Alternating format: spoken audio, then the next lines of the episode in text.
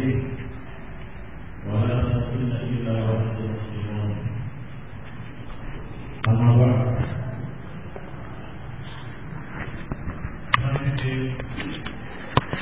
rahimani wa rahimakumullah jami'an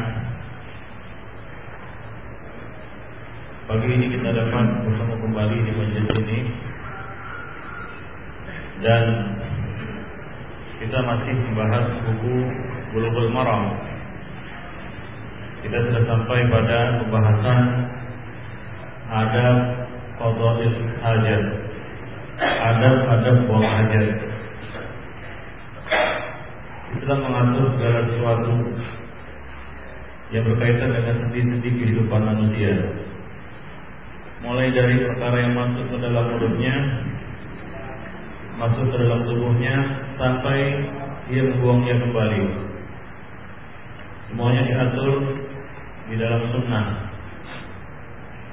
Semuanya diatur di dalam syariat Islam. Ini menunjukkan kesempurnaan dinul Islam yang peduli dengan hal-hal yang berkaitan dengan kehidupan manusia bersatuan langsung dengan mereka. Buang hajat ini boleh kita katakan ya sehatnya itu menjadi amalan sehari semalam. Sehatnya gitu ya. Karena kalau ya satu harian nggak buang hajat itu ya kira-kira nggak sehat gitu. Jadi ini pasti dijalani. Maka harus perhatikan adab-adabnya. Pada hari eh, pertemuan terakhir, ya, majelis terakhir kita membahas eh, tentang doa masuk WC ya. Ya, eh, hadis Anas bin Malik radhiyallahu anhu ia berkata kan Nabi sallallahu alaihi wasallam tidak dakhala al-qala'a qala Apabila Nabi masuk ke dalam qala Baitul qala yaitu WC beliau berdoa Allahumma inni a'udzubika minal khubuthi atau khubuthi ada dua bacaan wal khaba'ith wal khaba'ith ada beberapa faedah yang dapat kita petik yang sudah kita jelaskan pada pertemuan yang lalu di antaranya adalah dohirnya doa ini dibaca ketika seorang hendak masuk ke dalam WC. Jadi sebelum dia masuk, dia membacanya. Ya. Dan istiadah ini fungsinya adalah untuk melindungi seorang muslim dari gangguan-gangguan setan. Ya, karena setan itu ya jin maksudnya di sini itu dapat menyakiti manusia. Ya, dapat menyakiti manusia. Bahkan dapat membunuhnya. Ya, setan jin itu bisa membunuh manusia. Maka perlu kita perhatikan ini ada masuk ke dalam WC Ya berapa banyak kita dapati kasus-kasus orang yang mati di kamar mandi ya. Ya kita lebih kepada Allah Semoga kamar mandi tidak jadi tempat terakhir kita. Dan jadi tempat terakhir. Maka dari itu perhatikanlah ada pada ini. Banyak gangguan-gangguan di dalam sana Baik Kemudian Sebagaimana kita ketahui bahwa kita ini beranjak dari tempat yang suci ke tempat yang kotor Maka disunahkan bagi kita untuk mendahulukan kaki kiri Dan e, keluar darinya mendahulukan kaki kaki kanan. Ini berkebalikan dengan masuk masjid. Masuk masjid kaki kanan, keluar kaki kaki kiri. Karena kita waktu itu beranjak dari tempat yang kotor ke tempat yang lebih suci Atau tempat yang dipastikan kesuciannya yaitu masjid. Ya nah keluar darinya berarti kita menuju ke tempat yang yang lebih apa yang yang kotor atau yang yang yang kurang kesuciannya maka diperhatikan ini kita melangkah kaki kiri ketika masuk ke WC ya. Karena dia adalah tempat kotor ya tempat najis najis ya. Nah, al amakinah najisah wal qadirah ya. Dan ini adalah tempat syaitan amakinus syaitan baik jadi syaitan tarwi ilaiha wa tuqimu fiha. Syaitan itu ya hingga mampir di WC dan bahkan menjadikannya tempat koma. Yaitu tempat mukim. Jadi tempat mukimnya syaitan itu di WC. Ya maka kita perlu tidak kepada Allah berlindung kepada Allah al-iqtisamu billah minasyayatin wa syururihim dan dari keburukan kejahatan mereka. Baik nah kemudian di kamar mandi kita harus wajib wujub istinabil najasat wa amalil asbab allati taqiyal minha. Kita di dalam WC harus menjauhi kenajisan atau najis-najis. Ya, baik itu air seni ya maupun apa namanya tinja. Dan harus melakukan usaha-usaha untuk membersihkan diri darinya. Jadi antaranya tinja ya, dan menjauhi percikan-percikan air seni. Karena percikan-percikan air seni ini ya ini merupakan sebab salah satu sebab orang itu e, diazab di alam kuburnya. Ya, orang yang tidak membersihkan diri dari air seninya. Di antara tafsirnya adalah di antara penjelasannya adalah orang yang tidak menjaga diri dari percikan-percikannya. Maka ketika seorang buang yang memilih cara yang paling aman ya dari percikan-percikan itu ya baik dengan cara berdiri ataupun duduk ketika buang hajat, buang hajat kecil. Dia pilih mana yang paling aman, ya baik. Nah kemudian ya di antara fadilah doa ini, ini doa kata Allah Hasanul Basri, ya dia mengatakan bahwa Allahumma Allahumma inni a'udzubika minal khubuthi wal khaba'ith. Doa doa ini dibuka dengan ucapan Allahumma. Allahumma ini adalah e, maknanya adalah ya Allah Ya, ya Allah. Ini adalah soal Allah bijami asma'ihi wa sifatihi. Ini adalah permintaan kepada Allah dengan melalui seluruh nama-nama dan sifat-sifatnya. Ya, nah demikian. Jadi hendaklah kita benar-benar meresapi doa ini ketika masuk ke dalam itu. Ya. Kemudian Ikhwanifidina azani Allah wa jami'an Perlu juga kita jaga ya bahwa keluar dari WC kita harus diperhatikan di, di, apa namanya dipastikan ya bahwa kotoran kita telah dibersihkan. Ya ketika itu kita keluar dari WC ini ada juga ini ya. Ketika kita keluar dari WC itu mohon diperhatikan ya kotoran kita itu sudah di kalau di sini disentor kan begitu ya dibersihkan sehingga ketika orang lain masuk ke situ tidak mendapati keburukan ya keburukan kita kan gitu ya hingga dia mungkin mengutuk dalam hatinya, bahkan melaknat kan gitu ya. Nah, orang yang apa namanya buang hajat, ya hajat besar ataupun hajat kecil, dia tidak membersihkannya, mungkin dia istinja, itu untuk dirinya. Yaitu antara dia dengan Allah Subhanahu wa taala. Nah, hubungannya dengan manusia, janganlah dia apa namanya eh, dia kotori WC itu dengan kotorannya. Ya, misalnya dia tidak buang air kecil pada tempatnya, di depan pintu misalnya, ini kan tidak ada adab namanya. Jadi ya, buanglah di tempat yang telah disediakan. Nah, setelah dibuang kotoran kita itu kita buang hajat, hendaknya kita perhatikan kebersihan, ya, kebersihan di kamar mandi itu. Ya dengan membersihkan kotoran kita, menyentornya kan gitu hingga tidak berbekas, tidak nampak lagi, ya, tidak nampak lagi. Nah tentunya beda ya WC dulu dengan WC se sekarang. Ya WC dulu dibuat lubang kan begitu ya, jadi nggak perlu disentor-sentor lagi. Kalau di kampung-kampung masih seperti itu, dibuat lubang besar saja kan begitu ya. Nah sekarang kan beda. WC-WC sekarang ya seperti yang antum ketahui, kalau nggak disetor, ya numpuk aja dia di situ.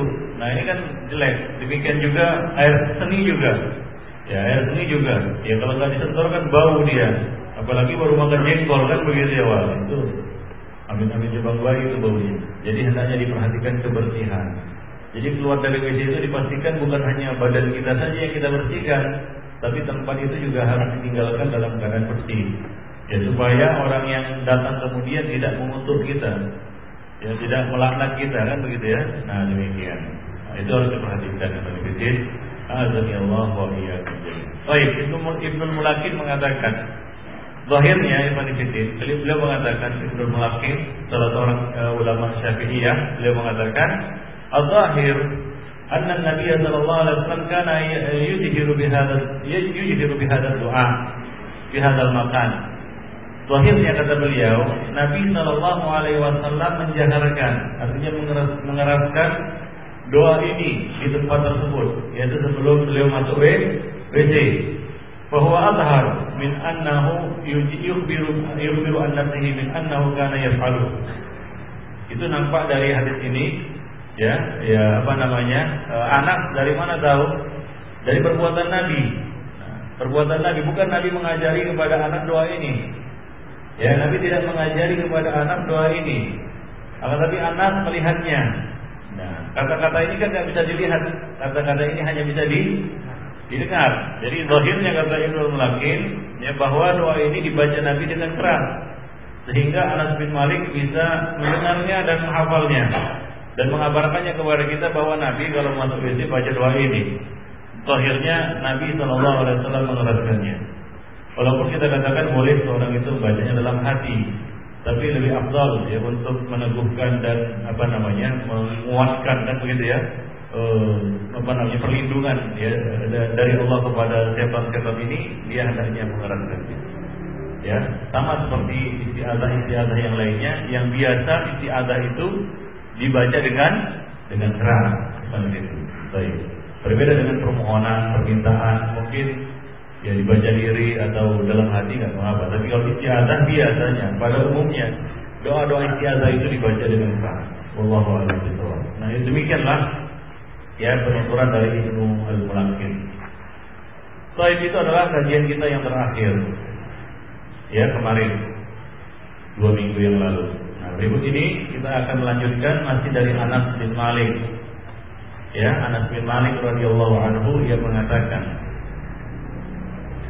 Qal kana Rasulullah sallallahu alaihi wasallam yadkhulul qala'a wa ahmilu ana wa gulamun nahwi idawatan min ma' fayastanji bil ma' muttafaqun alaih dari Anas bin Malik dia mengatakan Rasulullah Shallallahu Alaihi Wasallam masuk ke dalam WC. Lalu aku dan bersama seorang anak yang sepantaran denganku membawa idawatan min ma, segayung air. Wa anaza. Al anaza ini apa? Yaitu tongkat atau batang kayu yang dijadikan sebagai tongkat. Dia pendek. Jadi anaza itu tongkat tapi pendek. Karena ada angkot, angkot itu biasanya panjang untuk berselikat ketika jalan ya. Nah demikian.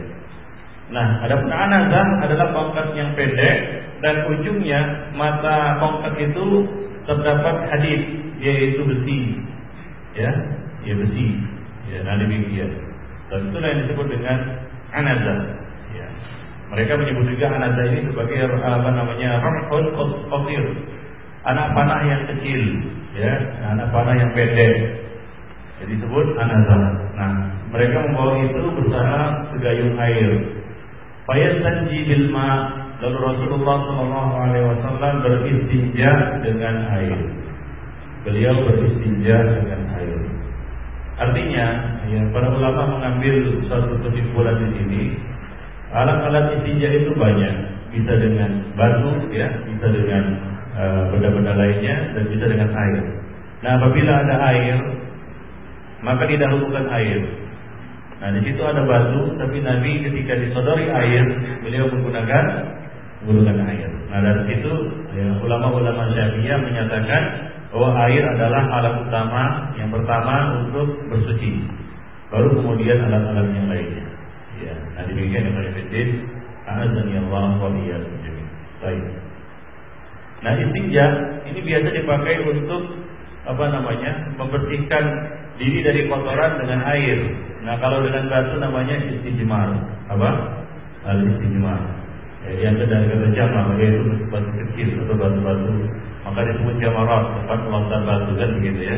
Nah, ya artinya ya istijmar itu adalah bersuci dengan menggunakan batu yang kecil. Batu kecil maksudnya bukan batu yang sangat kecil hingga nggak bisa dipakai untuk bersuci. Bukan batu besar sekali. Ada batu bongkahan batu besar kita nggak istimewa dengan itu, nggak bisa kan begitu ya. Nggak bisa dibayangkan bagaimana dia istimewa dengan batu besar. Angkatnya aja susah. Baik. Nah, ada beberapa faedah yang dapat dipetik dari hadis yang kita bacakan tadi, hadis yang eh, diriwayatkan dari anak tadi ya. Baik, nah di sini uh, wallahu alam gulamun ma'i ini tidak disebutkan di sini siapa ya? Uh, anak yang lain bersama anak bin Malik. Ya. Wallahu alam siapa yang tidak disebutkan namanya, tapi sepantaran dengan anak bin Malik. ya sepantaran dengan Anas bin Malik. Ada beberapa anak-anak ya bocah-bocah lain yang sepantaran dengan Anas yang biasa juga menyertai Rasulullah Shallallahu Alaihi Wasallam. Misalnya Abdullah bin Abbas. Jadi Abdullah bin Abbas waktu itu juga masih bocah dan sering juga melakukan hal yang sama, yaitu membawakan uh, air istinja Nabi Shallallahu Alaihi Wasallam. Baik. Jadi di sini Anas bin Malik al Ansari ya radhiyallahu anhu tasarrafa bi khidmatin Nabi. Ya, artinya apa? Mendermakan dirinya untuk berkhidmat kepada Nabi Shallallahu Alaihi Wasallam selama 10 tahun. Dari situ para ulama mengatakan boleh seorang itu apa namanya mendermakan dirinya untuk berkhidmat, ya, ya baik itu yang sifatnya sosial maupun lebih kepada pribadi, ya, pribadi. Misalnya ah saya nyetiri si bulan lah 10 tahun nggak apa-apa, nggak digaji nggak apa-apa. Ya nggak mau apa. Asal lihat apa namanya mengerjakannya dengan uh, apa namanya kita katakan dengan senang hati tidak terpaksa. Ya boleh silahkan tidak ada masalah. Ya, demikian juga untuk kerja-kerja sosial, seorang bernazar atau apa namanya mendermakan dirinya untuk berkhidmat bagi masjid misalnya sebagai tukang kebersihan atau tugas-tugas lainnya. Nah ini boleh dengan catatan dia melakukannya dengan sukarela, senang hati, tidak ter terpaksa.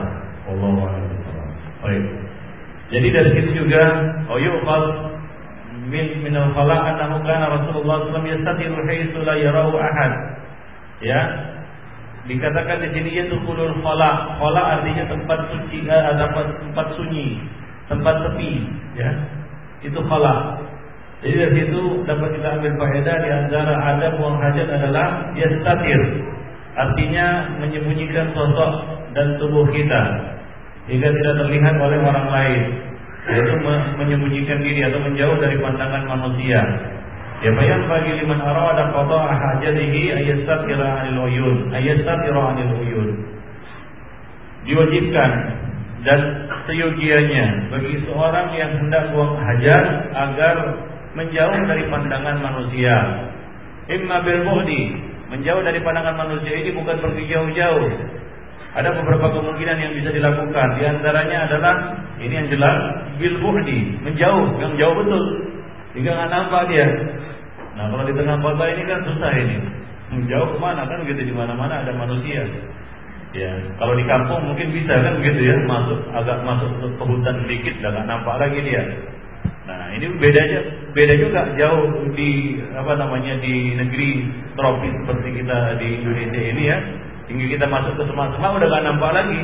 Dengan di padang pasir, ya padang pasir kan harus jalan, jalan agak jauh hingga nggak nampak dari pandangan manusia. Nah ini relatif sifatnya. Nah kemudian kita juga dengan ikhlas makan qadail hajah. Menutup pintu tempat buang hajat yang memang disediakan khusus. Ya seperti sekarang ini, kondisi sekarang ini ya tempat buang hajat itu dibuat uh, seperti kamar-kamar kan begitu ya kamar maka disebut kamar kecil walaupun ada tempat buang hajat yang besar nggak kamar kecil kan begitu ya kamar besar seperti kamar tidur ada baik tapi yang jelas Ya, bagaimanapun besar dan kecilnya kamar itu harus ditutup pintunya ketika buang hajat. Ya, ketika buang hajat. Nah juga bagi pihak masjid hendaknya menyediakan pintu-pintu untuk menutup tempat buang hajat ini. Janganlah dibiarkan terbuka kan begitu ya hingga ya apa namanya ya, seorang tidak nyaman tidak nyaman buang hajatnya karena dapat terlihat oleh orang lain yang lalu lalang di situ. Baik. Jadi hendaklah dia menjauh dengan menutup pintu ya. Au wad'u ma yasturuhu an minan. Meletakkan sesuatu yang dapat melindunginya dari pandangan manusia. Bisa itu orang manusia yang menyuruhnya dua tiga orang berbaris kan gitu ya. Kemudian dia buang hajat. Ya, tentunya tidak menghadap orang itu ya, membelakanginya. Jadi dengan apa saja yang bisa menutupinya dari pandangan manusia yang paling kecil. Azani Allah wa Baik. Dan hadis itu juga menunjukkan ya Ibn ya dulu ala anna Nabi sallallahu alaihi wasallam kana yaf'alu dzalika fil qada eh, fil qada wa laysa fil buyut. Bahwa Nabi sallallahu alaihi wasallam biasanya buang hajat di qada. Qada artinya adalah tempat terbuka. Artinya di sini di luar rumah. Ya, di luar rumah, bukan di dalam rumah. Nah ini lihat kondisi juga ya Panifidin. Dahulu ya WC-WC itu dibangun di luar rumah. Di kampung-kampung masih seperti itu. Ya, di kampung-kampung masih seperti itu. Ya, WC yang namanya WC itu terpisah dari kamar mandi. Kemudian WC itu jauh ke belakang kan begitu ya? Di tempat yang terbuka. Ya, di tempat yang terbuka. Ya, bukan di rumah, di dalam rumah. Namun sekarang karena perkembangan teknologi ya bisa dibuat kamar hingga ya apa namanya ya tidak terdengar suara ataupun bau keluar kan begitu ya. Nah, jadi apa yang terjadi di tidak terdengar dan tercium di di luar. Nah, sudah canggih. Nah, jadi tidak mengapa. Nah, dahulu tentunya tidak seperti itu Ibnu ya. Rumah-rumah tidak seperti sekarang ini ada asbes kan gitu ya, ada apa namanya? semen dan lain sebagainya, ada pintu-pintunya bisa dibuka tutup. Dulu kan tak ada ya, tidak ada engsel dan lain sebagainya. Jadi sangat sederhana dulu. Ya, jadi kondisinya berbeda dengan sekarang. Baik. Jadi oleh karena itu ya rumah-rumah dahulu terpisah dengan WC. WC dibuat terpisah dari rumah-rumah. Anaza wal idawah al-mahmulah la yahtaju ilaiha ghaliban fi illa fil bar.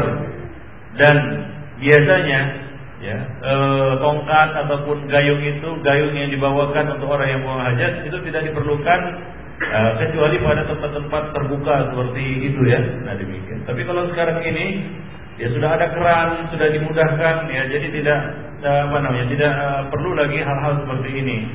Ya sudah ada keran, sudah ada bak, ya, sudah disediakan ember, ya air diputar tinggal sudah mengalir dia, tinggal pakai. Jadi tidak sama dengan zaman dahulu. Nah zaman dahulu terpaksa ada orang yang membawakannya atau dia bawa sendiri untuk buang hajat. Baik. Nah kemudian yang eh, faedah yang berikutnya adalah jawazul iktisar fil istinja alal ma. Bolehnya ya beristinja hanya dengan air. Nah ini merupakan bantahan kepada kaum Ahnaf. Orang-orang yang bermazhab Hanafi di mana mereka mengatakan tidak cukup dengan air saja. Harus disertai dengan batu. Bahkan mereka mengatakan kebalikannya bahwa istinja itu dengan batu bukan dengan air. Jadi mereka lebih memilih istinja dengan batu daripada dengan air. Ya, lebih memilih dengan batu daripada dengan air. Nah, kalau dengan air saja nggak cukup kata mereka. Nah, hadis ini merupakan bantahannya. Ya, para ulama mengatakan bolehnya ya beristinja hanya dengan air saja tanpa dengan alat-alat yang lainnya. Allahu a'lam. Baik. Nah, kemudian uh, ada tiga kondisi di dalam istinja. Apa? Ada tiga kondisi di dalam istinja. Yang paling utama adalah al-jam'u bainal hijarah wal ma'. Bitaqdimil hijarah thumma isba'uha bil ma'. Liyahsula kamalul istinqa' wa tadahur. Ini yang, yang yang paling utama, yang paling afdal. Jadi istinja itu ada tiga tingkatan. Yang paling utama adalah menggabungkan antara batu dan dan air. Itu yang paling bagus. Itu yang paling bersih. Pakai batu dulu, baru pakai baru baru pakai air. Ya, pakai batu dulu, baru pakai air. Nah ini yang paling bagus. Ya, Al-Imam Nawawi mengatakan alladzi alaihi jama'atus salaf wal khalaf wa ajma' alaihi ahlul fatwa min a'immatil amsar anal afdal ay yajma' bainal ma'i wal hijarah. Ya, pendapat yang disepakati oleh ulama salaf dan khalaf ya dan telah disepakati juga oleh ahlul fatwa ya adalah al-afdal yang paling utama menggabungkan antara al-ma' wal hijarah, menggabungkan antara air dan batu di dalam istijab. Bukan airnya dicelupkan, eh batunya dicelupkan ke dalam air ya bukan. Ya lalu dipakai batunya bukan itu. Dipakai secara terpisah, ya. Apa dulu yang dipakai? Batu dulu dipakai, kemudian baru disiram dengan air. Nah ini ada kemiripan dengan uh, proses penyamakan, ya. Apabila apa namanya uh, ina bejana salah seorang dari kamu dijilat anjing, ya maka atau minum badannya, maka apa? Istilah ya. Berapa kali? Tujuh kali. Pertama dengan dengan tanah. Ulahun nabi bisurah. Basuhan pertama dengan tanah. Jadi dengan tanah dulu, baru disiram dengan dengan air. Nah begitu pula istinja. Ya dengan batu dulu, ya digesek dengan batu dia, ya baru apa? Disiram dengan dengan air. Yang kedua, wa yati ba'dahu fil fadilah al-iqtisar 'ala al-ma' al-hijarah. Dengan air saja, tanpa dengan batu. Ini yang kedua, tingkatan kedua. Dan yang ketiga yang terakhir tentunya al-iqtisar 'ala al-hijarah wa nahwiha. Cukup beristinja dengan batu saja ya, atau sejenisnya. Nah demikian. Dan yang namanya beristinja dengan batu itu bukan seperti tayamum. Ini harus dipahami. Sebagian orang ada yang menganggapnya itu seperti tayamum. Kalau nggak ada air baru pakai batu. Nah kalau ada kalau ada air pakai batu nggak sah istinjanya. Ya tidak. Walaupun ada ada air, ya walaupun air melimpah, kita hanya pakai batu itu sah, mujizah. Ya, nah demikian Ibn Fiddin. Azza Allah wa iyyakum jami'an. Misalnya dia lebih pilih pakai batu daripada pakai pakai air, walaupun di sampingnya ada air. Nah itu sah. Bukan seperti apa? Tayamum. Ya. Ya lalu ya karena anggapan ini ya. Ya setelah dia pakai batu nggak puas dia. Ya. Sudah beberapa selang beberapa lama kemudian dia cuci lagi dengan air. Ya, sebenarnya yang pertama sudah walaupun dia gabungkan itu lebih lebih afdal. Allahu a'lam. Nah, itu yang perlu diperhatikan. Jadi beristinja beristinja dengan batu itu tidak sama dengan tayamum. Nah, kalau tayamum memang kalau ada air kita nggak boleh dengan apa? Dengan tanah. Kita tidak boleh bertayamum. Baik. Paham maksudnya? Kemudian Ibn Fiddin uh, faedah yang berikutnya yang keenam adalah isti'dadil muslim bitu bit bit bit bit tahuri inda qada'il hajah li'alla yuhwijahu ila al-qiyam wa talawus bin najasa ini faedah yang bisa kita petik dari hadis ini yaitu apa? Isti'dadil muslim bi tahuri bi tahur ya. Persiapan seorang muslim dengan alat-alat suci alat-alat bersucinya. Ya ketika dia buang hajat ini kemarin sudah kita jelaskan juga ya. Bahwa ketika dia masuk WC janganlah ya apa namanya serabutan begitu. Masuk rupanya di dalam nggak ada air nggak ada batu kan gitu ya. Dengan apa dia istinja nah ini kan repot ya terpaksa dia mengotori celananya ditinjak di luar kan bisa cari air atau cari batu keluar nggak ada orang di situ yang bisa dimintainya tolong ya dan orang sekarang juga kalau dimintai tolong ambilkan air untuk istinja kan, wah gimana gitu kan sekian kali. Pulang ambilkan air untuk istinja kan, ya walaupun itu boleh sebenarnya. Seorang muslim boleh membantu saudaranya menyiapkan air atau membawakan air untuk istinja. Ya cuma kan adat dan budaya di sini itu satu yang tabu kan gitu ya, tabu kata orang Jawa. Minta bawakan apa? Air untuk istinja. Jadi dia persiapkan alat-alat bersucinya, tahurnya. Ya ketika dia buang hajat, agar ya dia eh, tidak apa namanya tidak terpaksa harus berdiri ya uh, kemudian apa mengotori dirinya dan uh, apa namanya pakaiannya uh, dengan kotorannya sendiri ya sebab kalau begitu dia buang hajat hajat besar pula kan gitu ya putar keras ke arah keluar apa apa sementara apa namanya bak kosong ember kosong apa yang terjadi ya teriak-teriaklah di dalam dia kan begitu ya atau dia pakai ini celananya dikotorkan dengan ya dengan kotorannya sendiri. Ya dia kotori dengan kotorannya sendiri. Nah demikian. Jadi ini ini, ini eh, harus dihindari dengan mengadakan istiadat persiapan sebelum masuk isi. Seperti yang ya terjadi di sini, ya Nabi Shallallahu Alaihi Wasallam ya telah dipersiapkan uh, apa namanya alat bersucinya oleh ya khadim beliau. Nah, ekonomi yang berikutnya adalah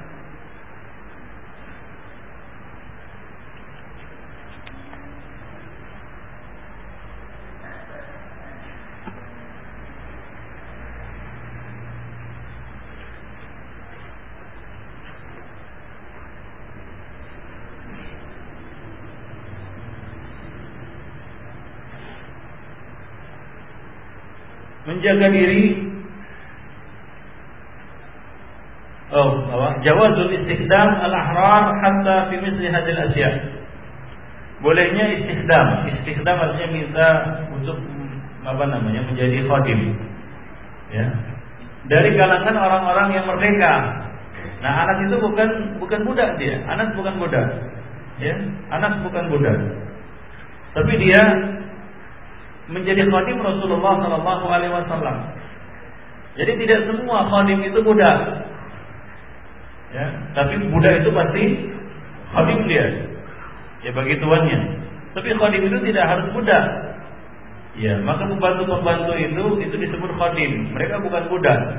Ya, dan khadim itu setara sebagaimana halnya orang-orang merdeka.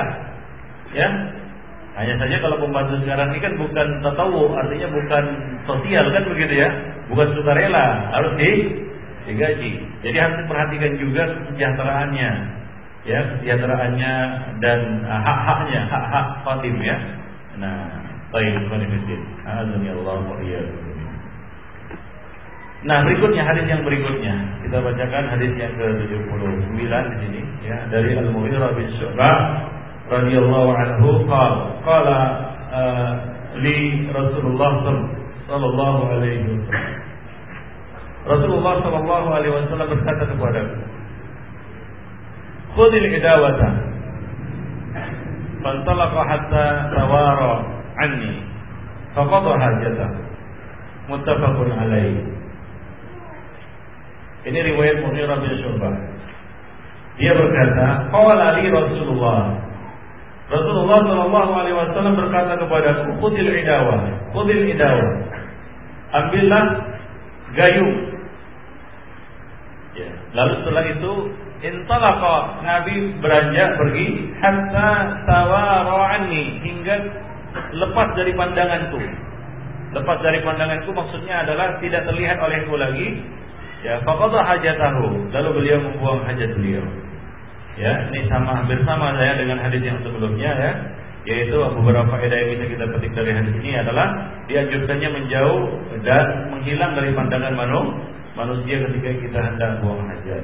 Nah, kemudian juga uh, aurah ya adalah uh, wajib hukumnya. Menutup aurat dari pandangan manusia itu adalah wajib hukumnya. Sampai ketika dia hendak buang hajat juga harus menutup auratnya dari pandangan manusia, bukan dia menutup auratnya. Ya, kalau dia tutup auratnya, bagaimana dia buang hajat? Artinya menutup auratnya tidak terlihat auratnya oleh manusia. Ya. Dan aurat manusia, aurat untuk orang itu kalau laki-laki sama laki-laki uh, antara pusat dan dan lutut. Ya. Masih berbeda tentang paha ya, paha. Ya. Apakah aurat atau tidak? Tapi yang paling akhwat yang paling selamat adalah menutupnya. Nah, sebagian orang ada yang buang hajat memang alat vitalnya ya, yang namanya uh, aurah al-mughalladhah. Aurat itu ada ada dua aurat. Ada kata aurat yang wajib, yang apa namanya yang dianjurkan untuk ditutup yaitu antara pusat dan lutut ya paha dengan sedikit perselisihan di dalamnya. Kemudian ada namanya al-aurah al-mughalladhah. Aurat vital Nah ini yang nggak boleh nampak sama sekali. Nah kadang-kadang Nabi ter tersingkap paha beliau kan kita yang nampak. Ya. Nah kadang-kadang seorang kedodoran kainnya nampak di bawah pusarnya sedikit. Tapi yang namanya aurat vital, tahu lah aurat vital ya. Nah itu nggak boleh nampak, harus ditutup. Ya, sebagian orang mengira ketika dia buang hajat dia cukup menutup aurat vitalnya saja. Memang aurat vitalnya itu nggak nampak. Cuma apa? Pantatnya nampak, ya apanya segalanya nampak, cuma itu aja yang nggak nampak. Dan itu dilakukan di tempat umum. Nah ini salah. Dia tidak cukup hanya menutup apa aurat kita saja, tapi seluruh aurat juga ditutup ketika buang hajat. Nah salah satunya adalah menjauh dari pandangan manusia. Demikian yang fitin. Ya kemudian menyediakan air istiqdat sebagaimana kita sebutkan tadi. Seorang harus mengadakan persiapan. Walaupun persiapan itu dia harus minta bantuan kepada seorang muslim yang lain dan muslim yang lain apabila diminta untuk membantu saudaranya maka hendaklah dia bantu. Allah Subhanahu wa taala mengatakan wa ta'awanu wa 'alal birri wat taqwa wa la ta'awanu wa ta'awanu 'alal ismi wal 'udwan. Nah, ini termasuk bentuk ta'awun 'alal birri wa wa. Ya. Bayangkan saja seorang misalnya di dalam kamar mandi, ya kemudian dia ternyata tidak menemukan air, lupa kelalaiannya mungkin ya. Kemudian dia minta tolong kepada seorang yang ada di luar. Pulang, tolong bawakan air dulu atau tolong nyalakan air atau sejenisnya lah. Ya. Tentunya Ikhwan Ibn sebagai makhluk yang beradab ya kita harus membantunya. Janganlah kita lari kan gitu, wah itulah rasakan sendiri gitu. Ya kapan lah kita ya nggak nggak akan mengalami kejadian seperti itu. Coba bayangkan kita mengalami kejadian seperti itu bagaimana? Ya itu bingung sekali kan begitu ya. Nah, kemudian bolehnya al khadim walau kana hurran. Bolehnya mengambil khadim pembantu walaupun itu dari kalangan orang mer merdeka. Ya, jadi boleh khadim khadim pembantu pembantu itu boleh. Dan menawarkan diri sebagai khadim juga boleh. Kerjaan sebagai khadim itu juga suatu pekerjaan yang halal. Ya, nah demikian. Ya, pekerjaan sebagai khadim itu adalah pekerjaan yang yang halal. Baik. Hanya saja para ulama berbeda pendapat mengenai menjadi khadim orang kafir, boleh atau tidak. Ya ini sudah kita pernah kita singgung kemarin dia. Pernah. Ya, eh pernah ya. Kalau itu khidmat itu membuat dia hina maka jangan, nggak boleh.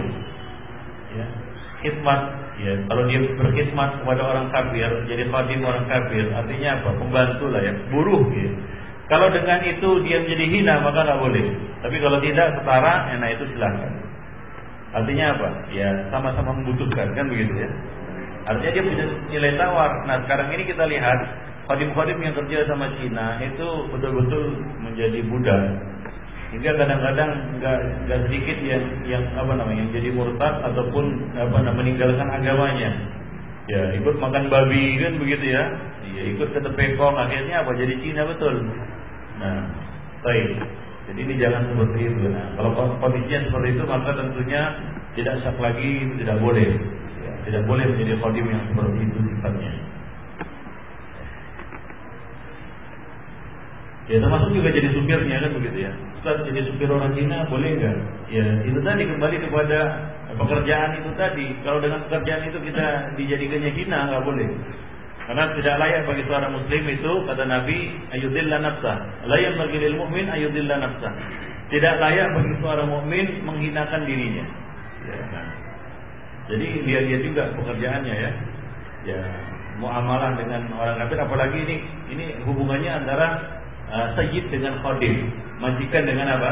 pembantu. Ya, jadi harus diperhatikan adab-adabnya. Jangan sampai hanya karena sesuap nasi harga diri kita menjadi apa? Hina.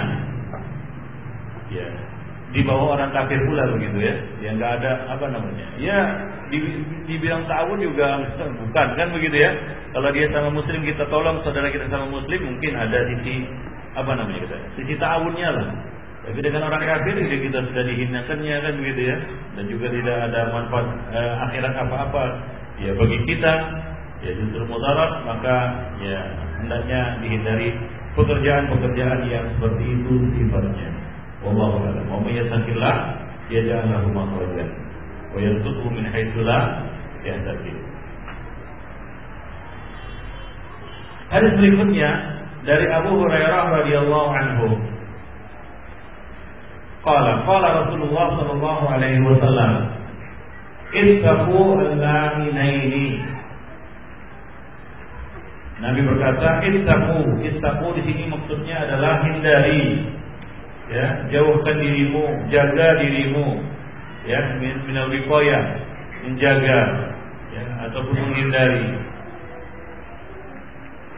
Dari apa? Allah ini dua perkara yang membawa laknat. Ya, dua perkara yang membawa laknat. Allah ini dengan sifat tasniyah. Ya, la inaini ay al amroini al jalibaini al Khattabi mengatakan maksud dari al la inaini adalah al amroini al jalibaini lil la'ni an-nasi man fa'alahu. Dua perkara yang mendatangkan laknat manusia atas orang yang melakukannya. Ya apa itu alladhi yatakhalla fi tariqin nas au dhillihim rawahu muslim yaitu orang yang buang hajat ya, yang berkholak ya, yang menjadikan WC di mana? Fitorikin nas, jalan manusia. Ya, jalan manusia. Audillihim atau tempat berteduh mereka, tempat tinggal mereka, tempat kumpul mereka, tempat duduk-duduk mereka. Kita buang hajat di situ. Jadi jangan buang hajat sembarangan. Ya, jangan sampai ditulis jalanan kencing di sini, kan gitu ya. Ya, yang kencing di sini anjing katanya. Gitu. Ini lainin namanya. Perkara yang membawa laknat. Buang hajat di mana? ya di jalan manusia, ya, di jalan yang dilewati oleh manusia. Kemudian yang kedua yaitu di tempat mereka berteduh. Artinya di sini adalah di tempat mereka kumpul, di tempat mereka duduk-duduk. Jadi kita tentunya tahu ya di mana tempat-tempat berkumpul manusia.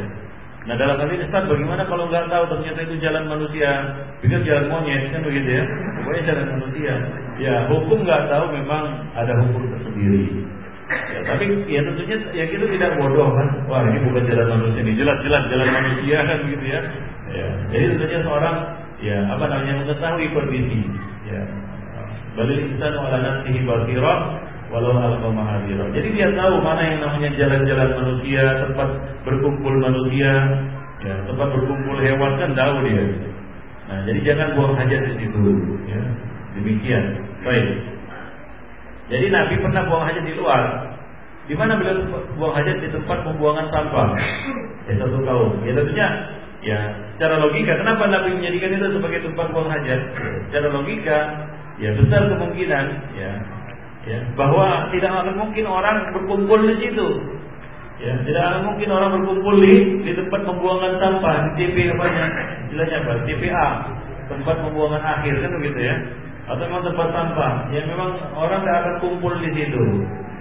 Nah, atau jangan di tempat pembuangan sampah yang ilegal kan gitu ya. Dilarang buang sampah di sini. Baik. Ya. Jadi antum ya tentunya melihat tempat-tempat yang layak untuk dijadikan tempat buang hajat. Nah kalau sekarang lebih teratur lagi, ya, di mana ada yang namanya WC-WC umum atau tempat-tempat buang hajat yang disediakan khusus di tempat-tempat tertentu, misalnya mall, pasar, bahkan masjid kan begitu ya, SPBU. Nah, jadi ini juga pelajaran bagi orang yang keluar kota dengan kendaraannya.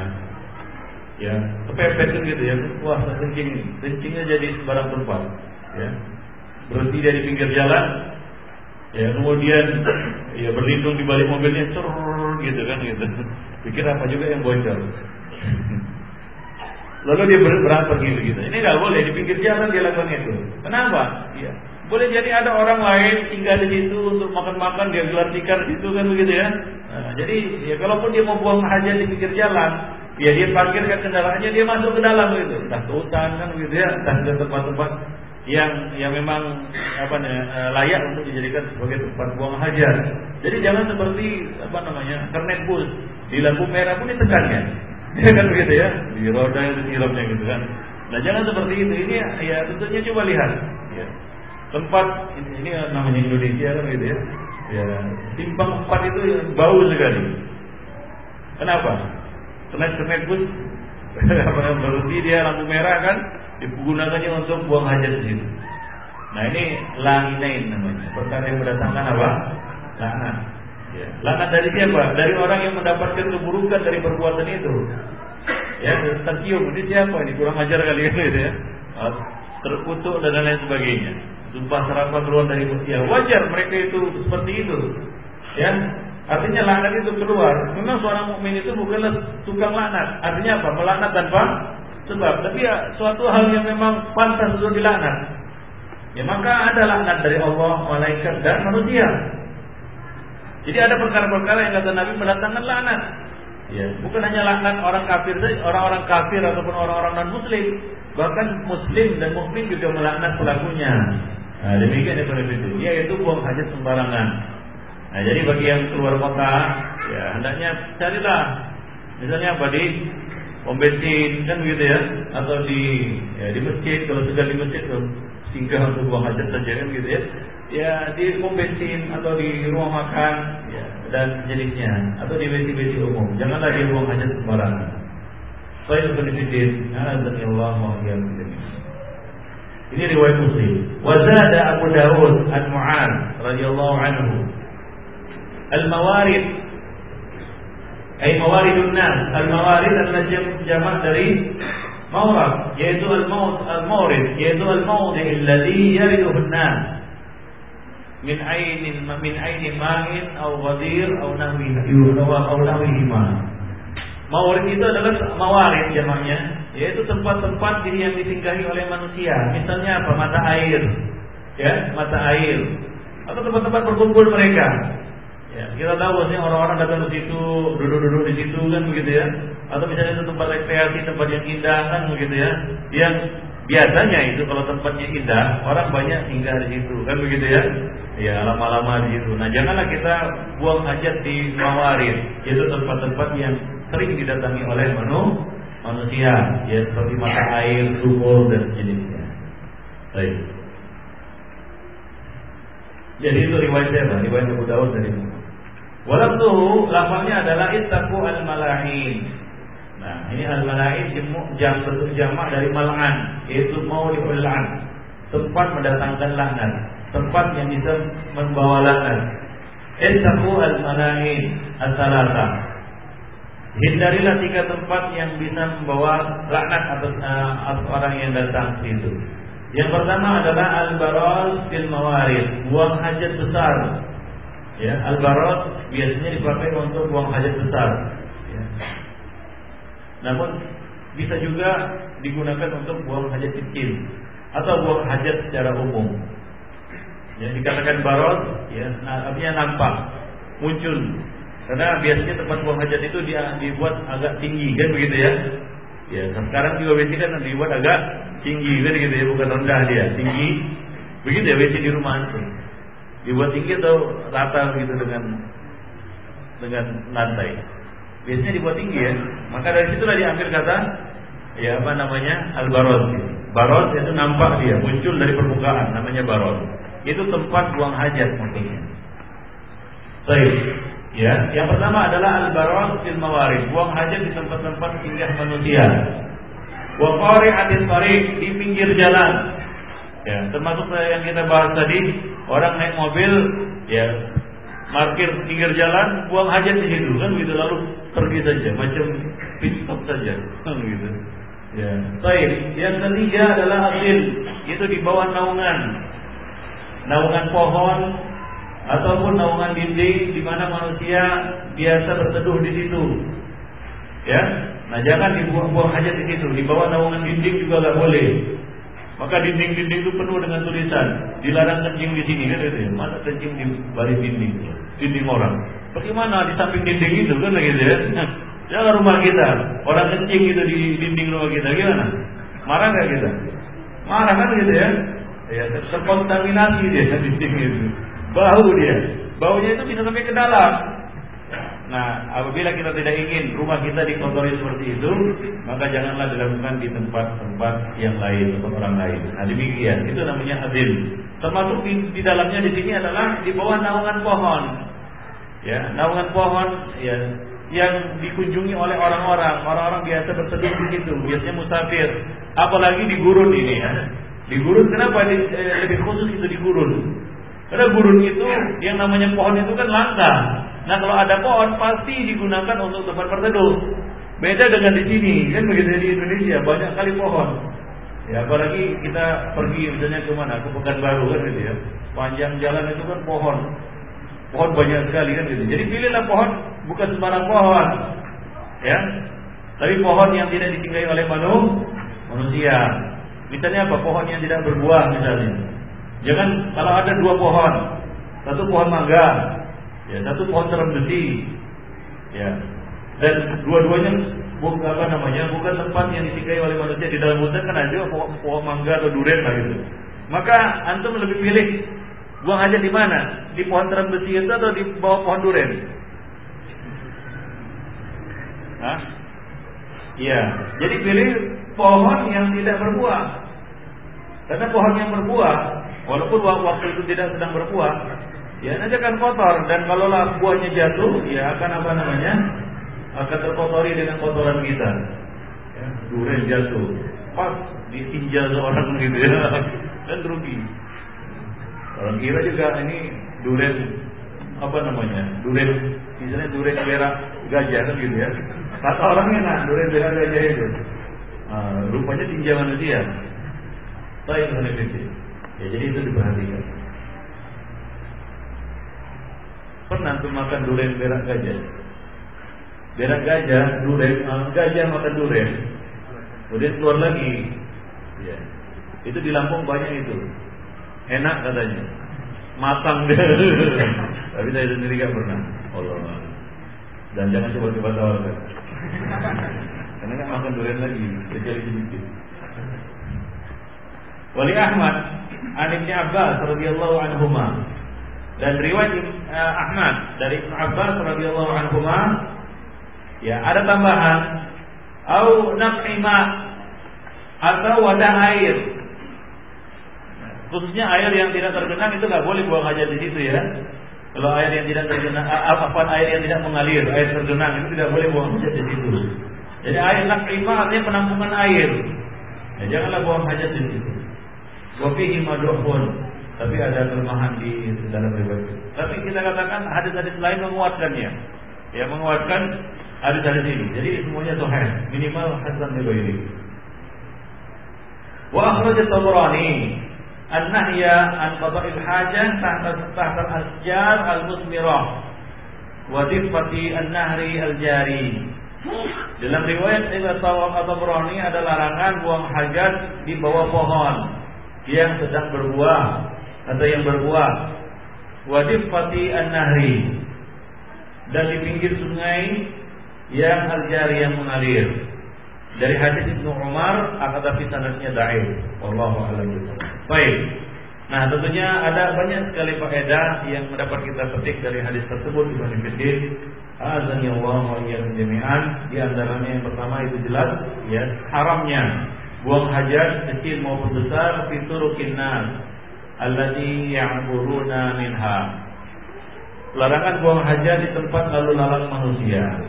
Atau di tempat mereka berteduh, ya tempat mereka duduk, atau tempat-tempat yang mereka datangi, ya seperti sumur, mata air dan Kemudian faedah yang berikutnya adalah kullu hadhil alham ahamatun wa nafi'atun linnas wala yajuzu tawsiquhum atau tawsiquha wa taqdiruha alaihim wa ilhaqud darari bihim. Ya nah begitu juga semua tempat-tempat ataupun marfak ya, tempat-tempat yang hama penting ya dan nafi berguna bagi manusia nah itu tidak boleh dicemari dan dikotori. Sungai danau ya ataupun e, telaga ya ataupun mata air, sumur itu jangan dicemari. Ya, jangan dicemari dengan ya dengan kotoran apa pun, bukan hanya dengan air seni dan tinja, tapi dengan kotoran-kotoran yang lainnya. Ya, kotoran-kotoran yang lainnya, najis-najis yang lainnya Jadi hendaknya menjaga tempat-tempat yang penting dan menjadi hajat hidup orang banyak seperti mata air, sumur kan begitu ya. Nah itu jangan dikotori, ya, haram hukumnya melakukan pencemaran di sumber-sumber uh, apa namanya hajat uh, orang banyak.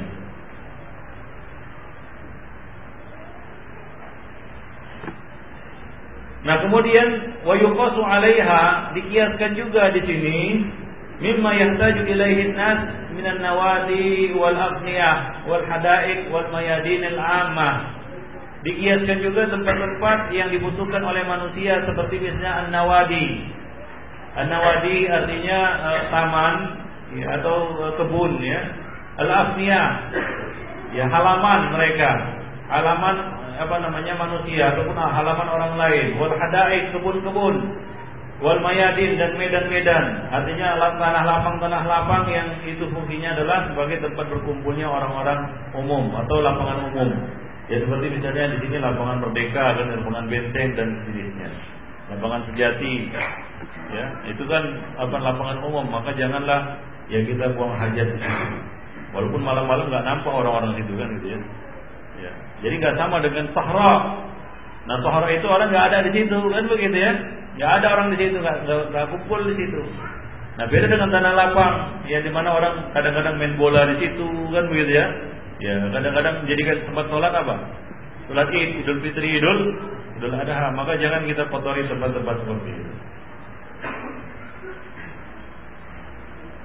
Nah kemudian dapat kita ambil faedah juga dari situ adalah ihtiramul at'imah wal asribah wala yajuzu ihanatuha bin najasat.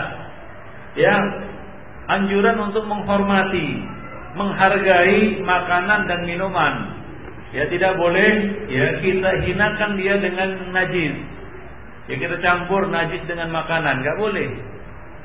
Ya. Ma, nasi misalnya kita buang ya di tempat apa? Buang hajat. Jangan. Maka janganlah buang makanan di WC kan gitu. Ya, buang minuman di WC nggak boleh. Itu menghinakan makanan, Coba lihat banyak, masih banyak orang yang kalau itu dibiarkan di tengah jalan dimakan orang. Nah itu kita buang pula ke WC. Nah ini bahkan di WC dilarang buang makanan di sini gitu ya. Ya memang dia nggak boleh. Secara adat Islam aja nggak boleh buang buang makanan dan minuman ke ke WC. Ya kita beli aqua, kita buang ke WC kan gitu. Itu kan penghinaan namanya. Ini kan minuman diminum oleh manusia. Lalu kita buang tanpa ada sebab ke mana? Ke WC. Nah ini penghinaan terhadap makanan ataupun minuman Ya, ini tidak boleh hukumnya. Itu dihargai karena banyak orang yang yang membutuhkan minuman ya Yang membutuhkan ma makanan. Jadi jangan dihinakan makanan, ya, jangan dihinakan makanan.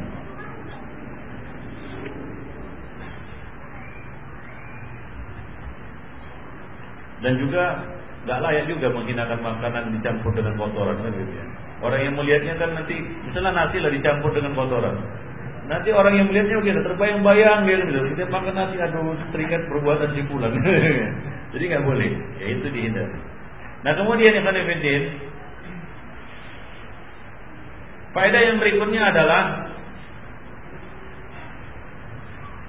bolehnya menjatuhkan laknat ya jawazu itlaqul la'nah ala man fa'ala ma fihi adiyatul muslimin bolehnya ya menjatuhkan laknat terhadap orang-orang yang melakukan apa-apa yang dapat menyakiti kaum muslimin. Ya. Yang mengganggu ketentraman dan ketenangan mereka saja itu mendapat laknat apalagi membahayakan jiwa mereka. Seperti orang-orang yang apa namanya? Men, men, menebar teror kan begitu ya. Kan orang terancam nyawanya, terancam jiwanya. Nah, itu lebih berhak untuk dilaknat. Ya.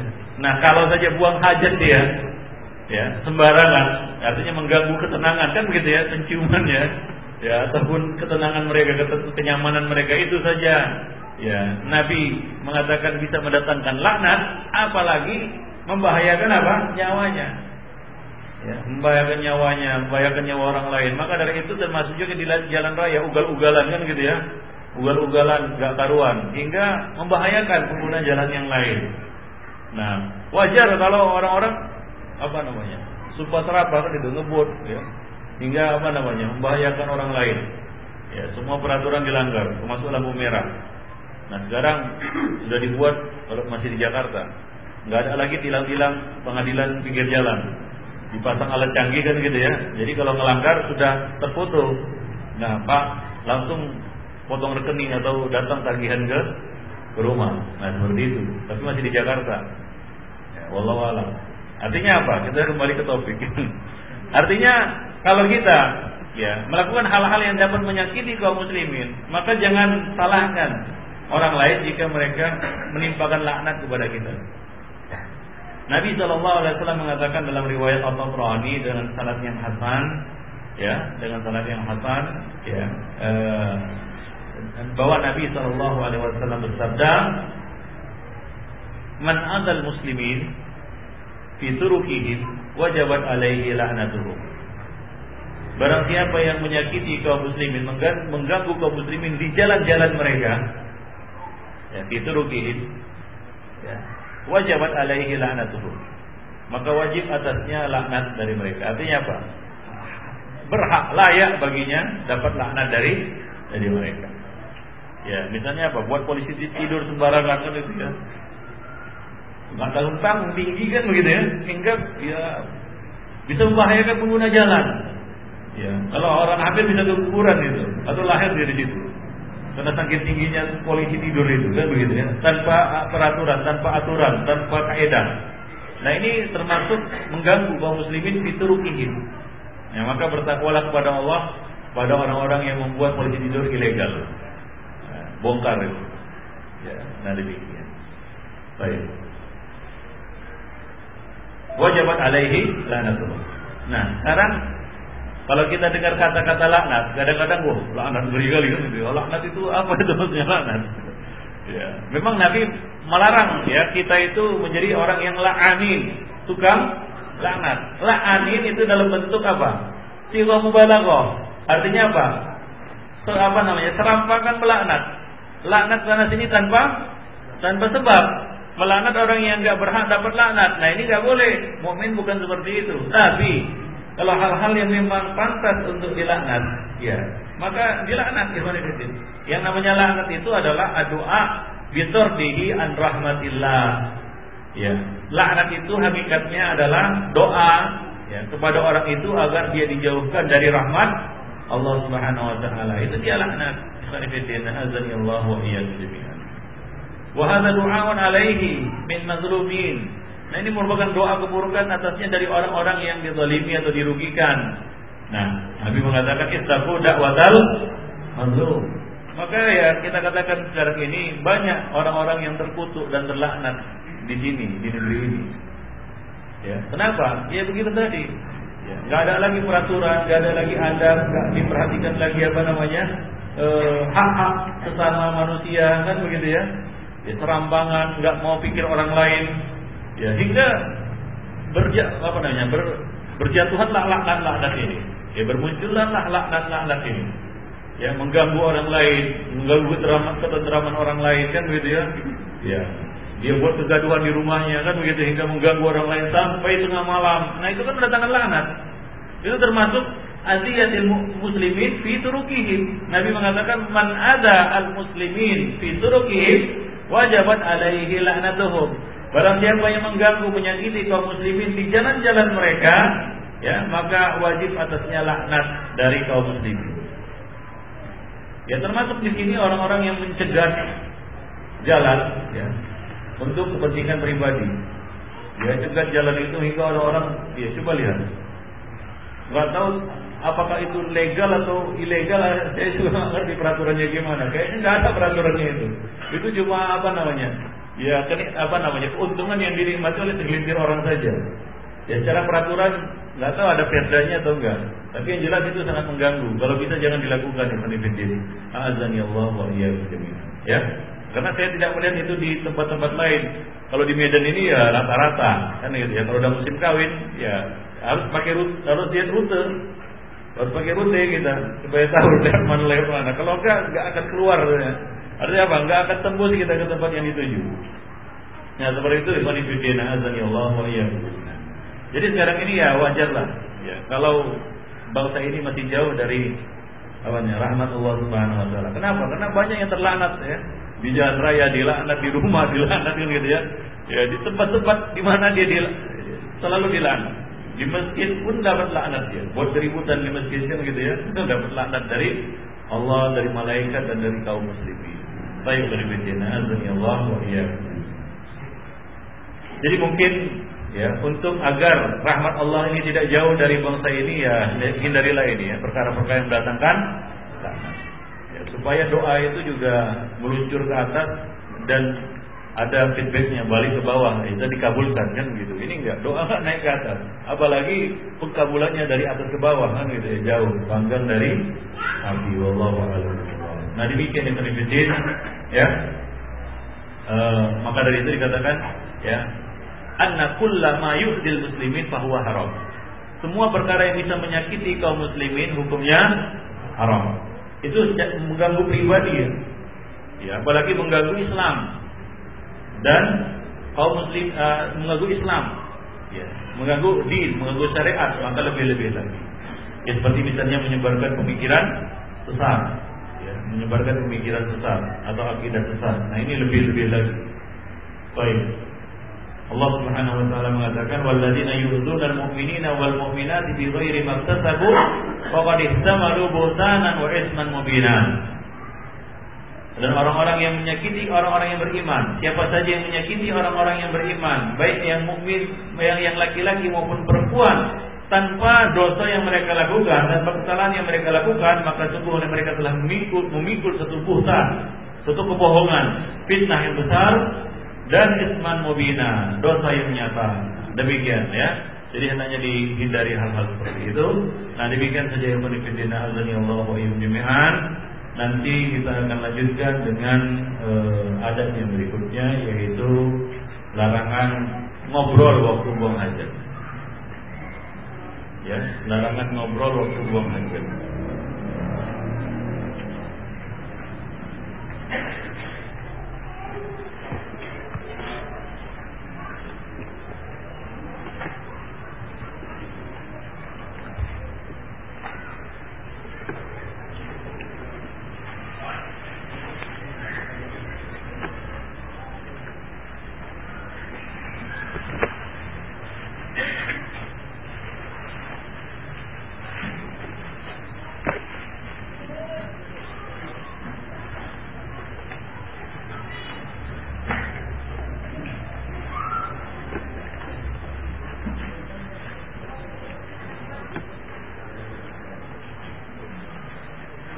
Ada yang bertanya, e, benarkah Rasul pernah mensalatkan jenazah di kuburan? Sebabkan Rasul belum e, menyalatkan jenazah tersebut. Benar, ini riwayatnya sahih ya. Ada seorang wanita yang dulu e, menyapu masjid, kemudian Nabi kehilangannya. Orang Nabi bertanya kepada para sahabat, di mana si fulana? Mereka mengatakan sudah wafat. Ya, maka Nabi minta ditunjukkan kuburannya dan Nabi menyalatkannya, ya, salat jenazah. Nah dulu sholat jenazah itu di luar masjid. Ya, ada tempat khusus dibangun. Ya, nah itu tempatnya sekarang ini di Babu Babu Jibril. Kalau antum ke Madinah, ya, mengunjungi Masjid Nabawi. Nah itu di pintu Jibril namanya. Antum keluar pintu Jibril, sebelah kanan ada bangunan itu. Nah di situ itu tempat sholat jenazah dulu pada zaman Nabi. Ya, tempat sholat jenazah itu. Jenazah disolatkan di situ kemudian baru dibawa ke bagi. Tapi sekarang ya apa namanya disolatkan ya di masjid kan gitu ya. Karena banyaknya jemaah. Dulu kan masih sedikit. Jadi disolatkan di samping masjid itu. Eh, Babu Jibril ya arah ke bagi itu kan. Sebelah kanan dia ada bangunan itu. Nah di situ eh, jenazah-jenazah biasa disolatkan di situ.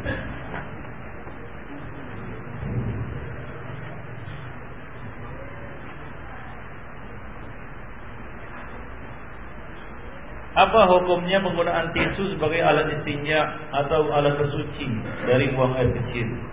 Ya boleh. Ya, ini disamakan dengan batu. Ya. Dikatakan al-ahjar wa nahwiha. Batu dan sejenisnya. Ya, yang layak memang digunakan khusus untuk buang hajat, bukan apa namanya uh, benda-benda yang mulia ya nggak boleh. Misalnya apa? E, buku nggak boleh. Ya, buku nggak boleh walaupun buku kosong. ya, buku kosong begitu.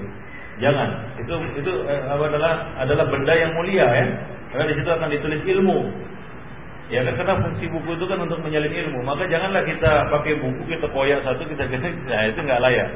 Itu nggak boleh konfidena Tisu memang di, dibuat untuk itu. Ya beda tisu dengan apa namanya dengan lembaran buku, kertas buku beda. Ya tisu memang didesain, dirancang memang untuk membersihkan kotoran, maka boleh digunakan untuk buang apa namanya membersihkan ya apa namanya air seni. Allah.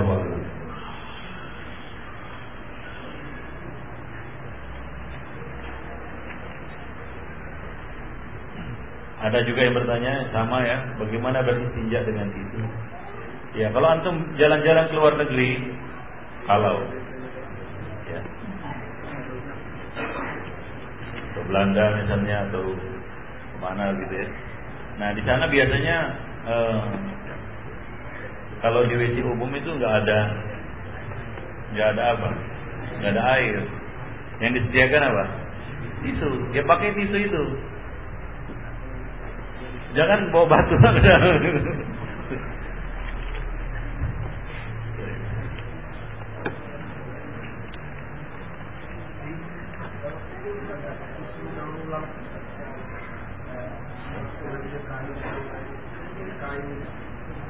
daur ulang gimana? Baru saya dengar. Jadi itu habis dipakai dibuang gitu. Ini kalau itu daur ulang saya belum pernah. Bukan dari kertas.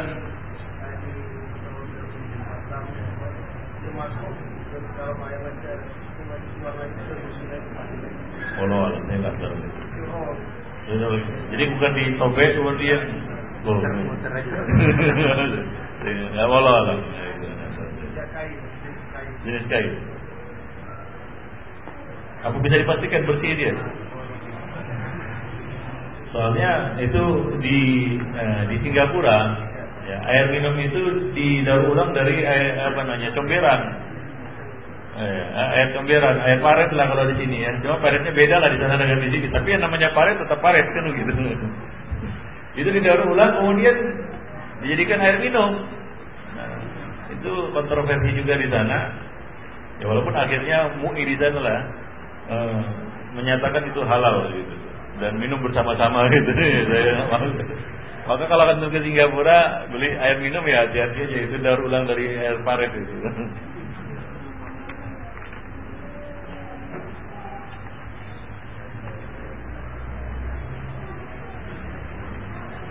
Maka sampai sekarang nggak tertarik pergi ke Singapura gara air minum itu.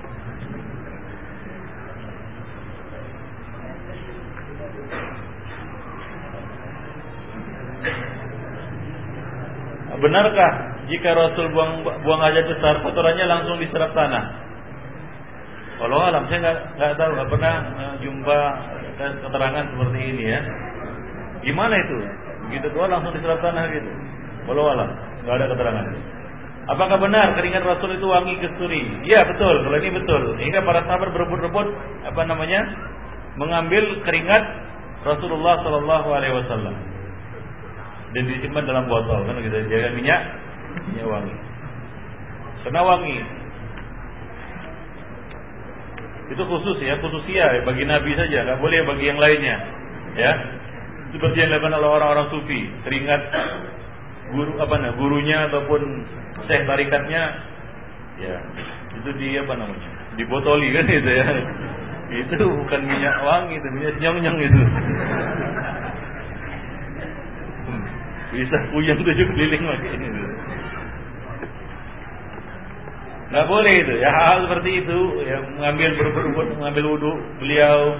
Kemudian apa namanya mengambil rambut beliau. Kemudian mengambil uh, keringat beliau. Ini hanya boleh ya uh, bagi Rasul. Ini namanya khususiyah.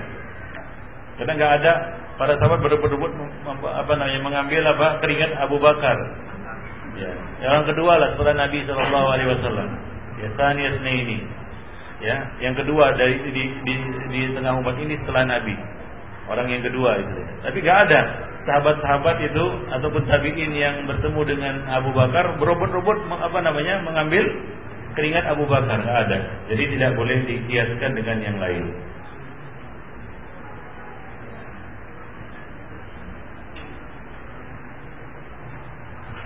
Dan itu juga apa namanya tidak para sahabat juga tidak berlebih-lebihan. Nah, bahkan sebagian orang-orang sufi ada yang berlebih-lebihan. Ada bahkan yang membotoli apa air seni tuan gurunya. Ya, melebihi. Ini berlebih-lebihan. Ya, dari satu sisi dia mengambil sesuatu dari tubuh gurunya aja itu termasuk apa? Guru. Ini lebih lagi air seni itu. Ada itu konfident. Ya, saking apa namanya? fanatiknya dia sampai mengkultuskan orang itu. Ya sampai aslinya dibotoli kan gitu. Jadi Nabi aja nggak diperlakukan seperti itu. Jadi ada hal-hal yang memang orang itu tidak tidak hina dia dengan mengambil itu ya. Misalnya keringat kan gitu ya ataupun rambut dan sejenisnya. Ya, bukan semua rambut. Ya, itu yang diambil oleh mereka adalah rambut kepala Jadi Nabi juga membolehkan mereka selama tidak apa namanya kita menghinakan mereka sebagai manusia manusia. Nggak ada satu riwayat pun para sahabat berebut-rebut mengambil apa air seni Nabi. Nggak ada. Sanifidina azani Allah. Yang ada keringat.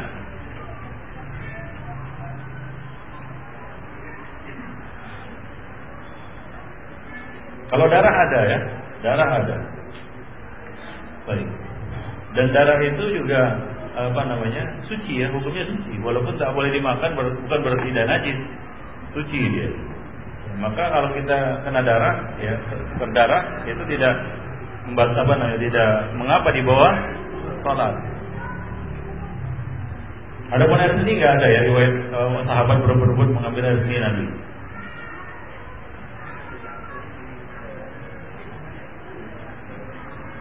Apakah orang yang melaknat mendapat do, mendapat dosa, ya melaknat tanpa sebab dia berdosa, dia harus bertaubat, kan begitu ya?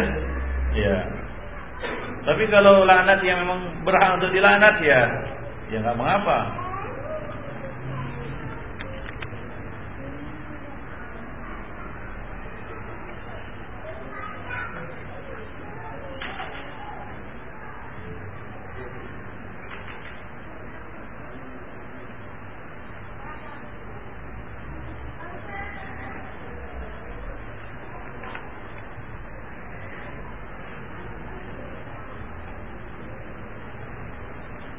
Banyak yang tanya dengan kertas tisu, bertinja dengan kertas tisu itu boleh. Ya, Allah Allah. Sama dengan batu. Ini banyak ditanya ya karena itu tidak familiar di sini kan begitu ya. Asing dan aneh. Ya, hingga kalau kita misalnya di hotel-hotel yang berbintang ada ayatnya bingung kan gitu ya. Mana ayatnya ini kan. Lalu sudah disediakan tisu kan begitu ya dan sejenisnya.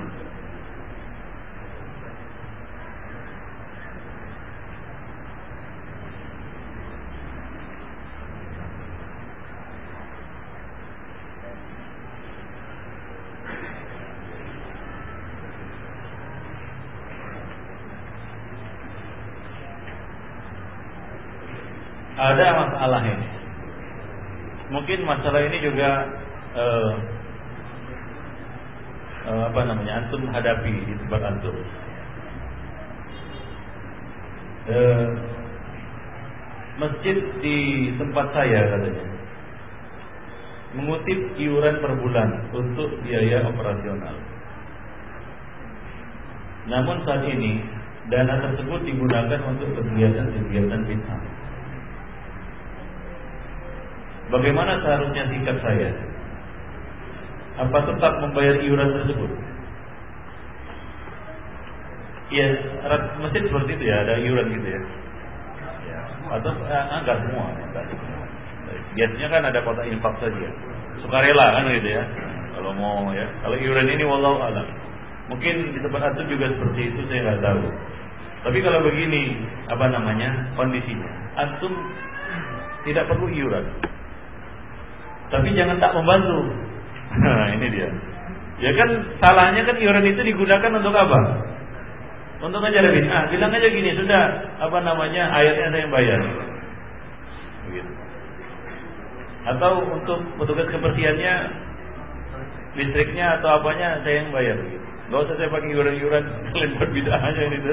Mau lihat apa itu. Nah, bagusnya seperti itu solusinya. Jadi bukan antum wah saya iuran. Dan terus sama sama sekali tidak apa namanya terlibat di situ. Nah orang-orang juga akan apa namanya mengatakan wah ini simpulan apa namanya eh, eksklusif kan gitu ya. Dan eh, tadi kan wah haji pelit itu. Ya memang nggak ada sama sekali dia. Dia tarik diri total kan gitu ya. Nah jangan karena yang salah di sini bukan masjidnya. Masjidnya enggak enggak salah. Ya. Masjid ya masjid kan gitu ya. Tetap harus dibantu sebagai muslim kita harus bantu rumah Allah Subhanahu wa taala. Yang salah itu pengelolanya ya. Dia mengelola dana tidak tepat sasaran. Salah dia di situ. Baik, wallahu a'lam.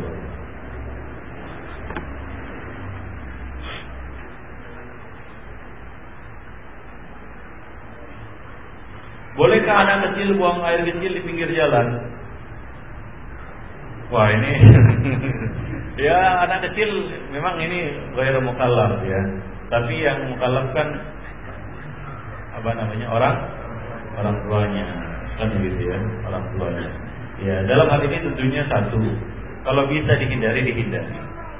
Kalau bisa Untuk mengajari adab. Nah kalau nggak bisa misalnya dia tetap pipis. Lain itu orang besar sama anak kecil kan gitu ya, lain. Kadang-kadang nggak bisa dikasih tahu dia. Nah, carilah tempat yang aman, misalnya di parit kan gitu ya. Jangan di apa namanya, jangan buang air kecil ya di tempat yang tergenang gitu ya atau di dat, dat, dataran kan gitu ya hingga itu akan mengganggu orang. Ya di parit misalnya. Ya tentunya kan dia masih kecil, gak ada aurat dan lain sebagainya. Walaupun ya lebih bagus ya diajari. Tapi dalam kondisi kepepet, darurat ya Ya boleh, Allah beda.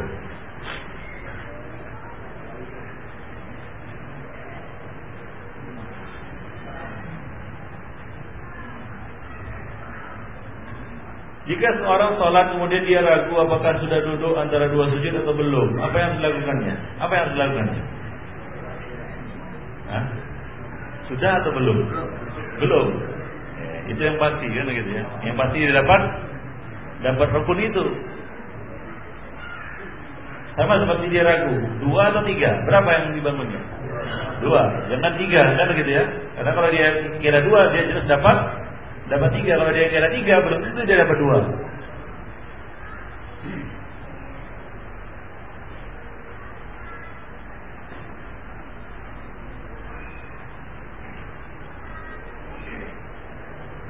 Harta hibah bolehkah dijual? Bolehlah. Namanya juga hibah.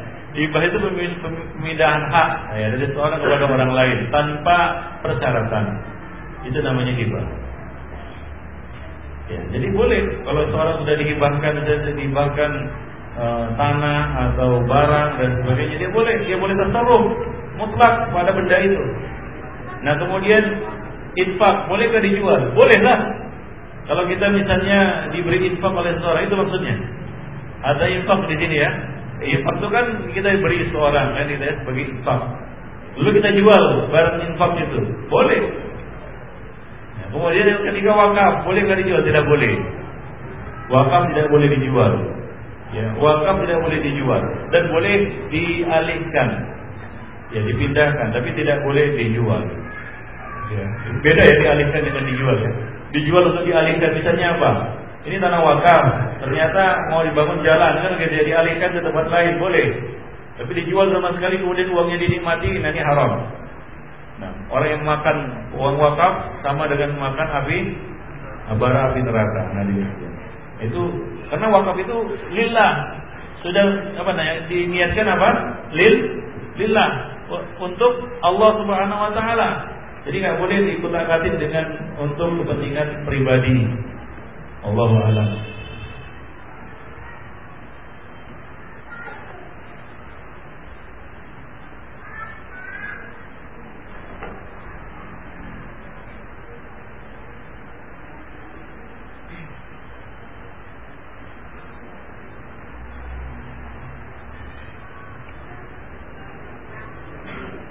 anak yang mengkafirkan orang tuanya yang Islam.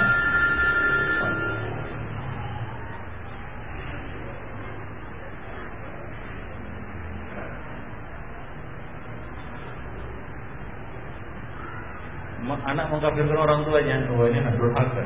Orang tuanya Islam. Gimana hukumnya? Jadi suruh taubat ya. Ya. Ini besar kali ini. Udah durhaka kan, udah mengkafirkan orang lagi. Ya.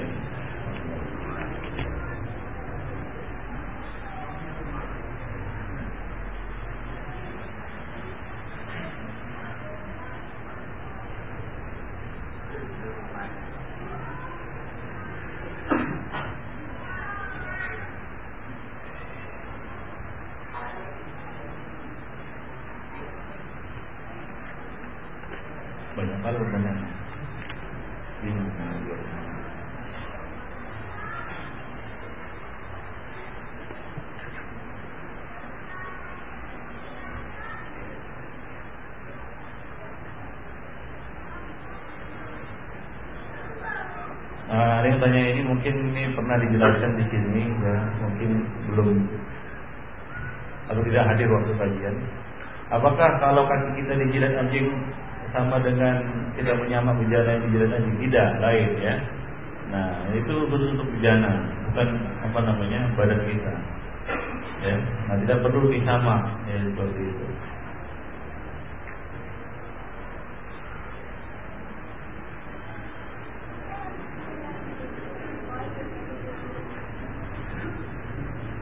Ada yang tanya. Air aqua buat istinja boleh. Ini bagus ini tanya. Saya tanya dulu, saya tanya balik, saya tanya balik kepada antum. Boleh atau tidak? Air aqua, ini air aqua. Saya cabut dulu ini. Air apa ini? Antum pakai untuk istinja, boleh nggak? Kalau ditanya boleh, boleh. Tapi kalau dilihat dari sisi adab, ini kurang adab. Masih ada air yang lain kan gitu ya. ini kan untuk minum. Sayang orang minum ini. Ini benda yang dihargai. Nah, dihargai memang ada harganya dia. Gitu. Harusnya juga dihargai. Coba lihat, coba bayangkan orang yang nggak pernah minum aqua kan, gitu. dia, dia nanti pakai ini untuk apa nih? Untuk istinja apa nggak apa dia? Apa istilahnya, gigi jari dia. Bulan ini memang lah, bulan apa? Lebihan duit dia. Kalau ada air yang lain yang bisa dipakai untuk istinja. Lain halnya kalau kondisi nggak ada yang lain. Paham? Ya pak? Gak ada yang lain. Nah itu pun, ya, saya katakan itu pun, kalau ada batu dan aqua, mana yang lebih dahulu? ya. Dalam kondisi seperti ini lebih bagus untuk pakai batu. Kenapa? Karena ini bisa diminum. Ya. Nah, ini bisa diminum kan gitu ya. Bisa dikasihkan ke orang atau bisa kasihkan orang butuh minuman kan gitu ya. Nah, ini batu juga bisa tas juga istinja antum. Artinya antum sekali apa namanya mengayuh dayung dua tiga pulau terlampaui kan begitu. Nah, tapi kalau ini digunakan untuk istinja habis dia. Ya, tidak antum nggak bisa minum. Batu atau nggak bisa minum batu, bukan makan batu. Ada memang yang makan batu, tapi kan antum kan bukan pemakan batu. Jadi pakai batu aja kan sah juga. Sah istinjanya dengan batu. Jadi pakai batu. Wallahu alam itu kalau kondisinya seperti itu. Tapi dalam kondisi lapang janganlah ini digunakan untuk istinja. Sayang kan begitu ya. Sementara ada yang lain. Ini kan dibeli juga, beli kan. Nah, kemudian ini diminum, ya orang-orang menggunakannya sebagai air minum dan seterusnya. Allah alam. Tawaf. Nah, demikian saja kejadian ya pertemuan kita pada hari ini. Mudah-mudahan ada manfaatnya. Perlu melihat. Astagfirullah li wa lakum wa muslimin innahu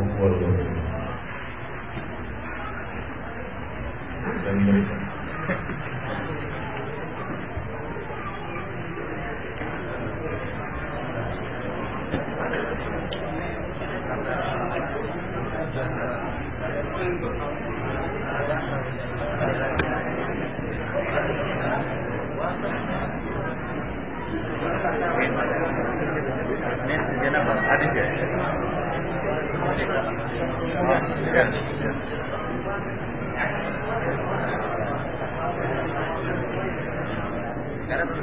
malam lupa nambah ini.